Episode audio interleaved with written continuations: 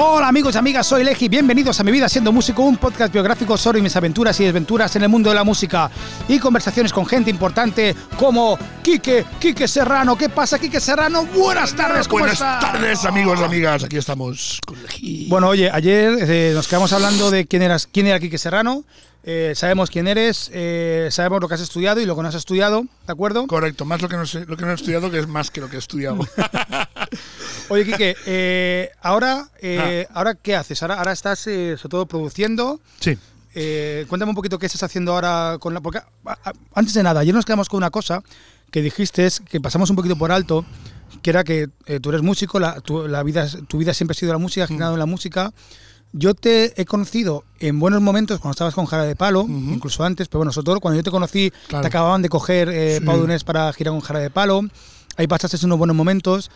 Te he conocido en, en malos momentos también. Sí, En momentos incluso que has estado a punto de tirar la toalla. sí, sí, sí, sí, sí. Eh, pero al final eh, es como que, bueno, tú tienes claro que tú eres músico, eres Sí. eso. Sí. De hecho, en, en- en el otro estudio que tenías, no sé si lo tienes por aquí también, había un, como un texto que decía, la música, ¿cómo era? Eh, era un texto... ¿Qui- ¿Quién ama la música ama la vida? Eso, algo así, ¿Era algo ¿sabes? Sí, sí, este? sí, sí, que llama la música llama la vida. Sí, sí, sí. Y tú eres músico por encima de todas las cosas. Es algo que, claro, que yo no, o sea, claro, yo como siempre he pensado que he llegado tarde a la, a la- a la parte de la música profesional. Nunca es tarde. No, pero yo he llegado, no, pero yo, es Sí, una sí, cosa, una reflexión que he hecho. Si yo sí, hubiera tenido el impulso a, a los 18, cuando, cuando yo pensaba que siempre necesitaba a alguien para poder eh, tocar y siempre creía que necesitaba un cantante para yo acompañar, porque yo nunca me he visto como artista, nunca, hasta que tú me diste el, el empujón, yo nunca me he visto como artista. Por lo tanto, yo no dejo de preguntarme qué hubiera pasado si el- en lugar de mis 38 años, que fue cuando, no, o no, más, más, a los 40 años,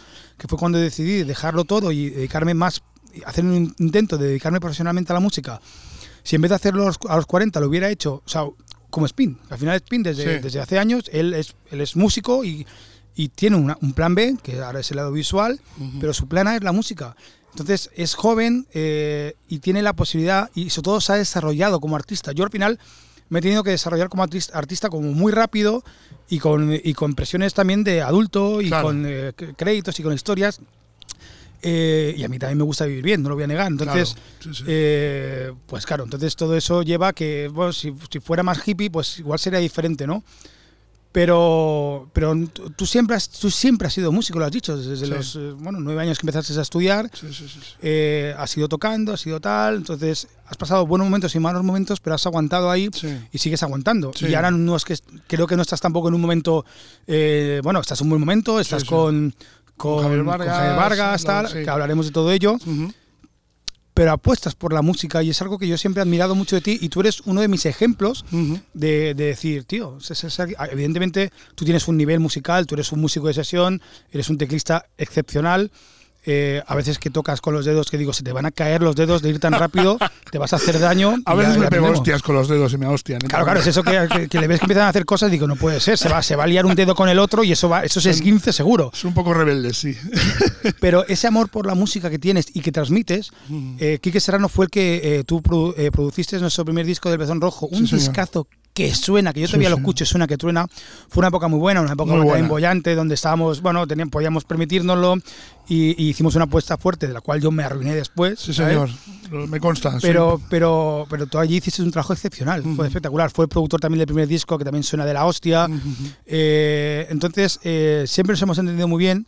Eh, sí que es verdad que después, por la distancia, por cosas, eh, pues al final el segundo y el tercero me lo ha producido Kiki Claro que sí. Muy bien. Grande Eh, otro. eh, pero, pero siempre transmites una cosa eh, que es eso, es el amor por la música. Y hay una cosa que te tengo que agradecer, Quique, y que siempre tengo muy presente. Parece que te estoy aquí comiendo la polla en estos No, no. podcasts, ¿no? No, pero, es, pero es verdad. Hay una, cosa- hay una que- cosa que te, que te quiero agradecer, que es que tú cuando producías nuestros discos, tanto del Pezón como, como del Eji, nos hacías sentirnos importantes. Claro.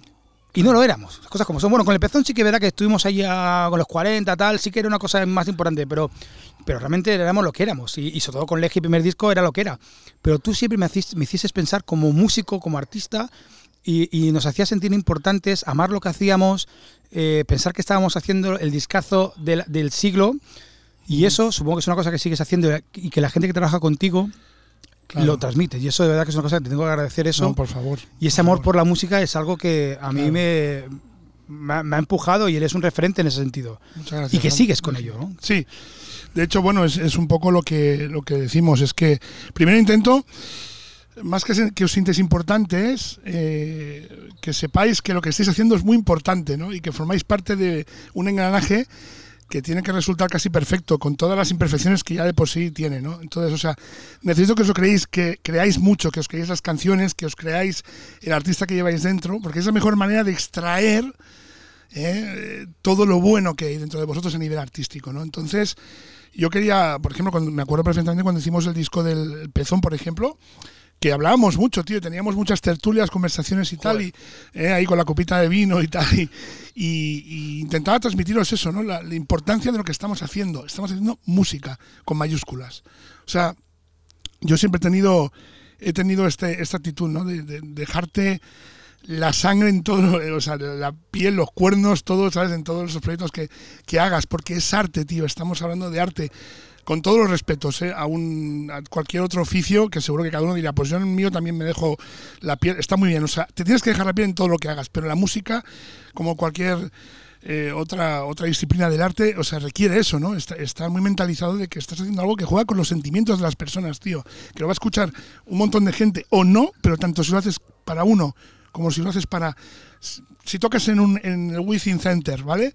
Para no sé cuántos miles, tanto como si tocas en, el, en la Clamores para unos pocos oyentes, tienes que dar lo mejor de ti siempre. Esto yo quiero transmitir en los discos siempre. Estamos haciendo, grabando, trabajando una obra que va a perdurar en el tiempo, le escuche más o menos gente. Claro, es que ahí dado la clave. Por Claro. ejemplo, yo ahora estoy haciendo, de hecho te he puesto hace poco un Grande. poco de mi nuevo disco. Sí, muy bonito. Y, pero es muy bonito, pero tú lo has dicho. Bueno, Radio Fórmula no es. ¿La de la Fórmula no? Es un disco que me lo voy a comer. Yo sé que. Pero al final, eh, no sé quién hace poco me dijo, digo, es que es mi legado. Es muy musical. O sea, sí, pero al final es mi legado. Eso va a quedar de mí. O sea, yo puedo decir que va a quedar eso. Sí, señor. Que lo escuche más o menos gente. Bueno, mira, yo mientras que al final le llega a alguien, sí que es verdad que al final te gastas 15.000 euros en algo que dices, bueno, Claro. Oye, eh, porque eh, ahora, o sea, después hablaremos un poquito de tu trayectoria. Mm. ¿Ahora en qué momento estás profesional? Estoy en un momento, eh, ¿cómo os diría? Yo mm, me considero, o sea, si- sigo creyendo tanto como el primer día que empecé y, o sea, y amando la música y, pero los tiempos han cambiado mucho. O sea, realmente es muy difícil ser músico profesional. Ahora mismo, si os tengo que ser sinceros, y siempre soy muy sincero, o sea, esto no me importa reconocerlo. No, no, me- y en me- este podcast la gente agradece que pues os lo digo, me considero un superviviente digno.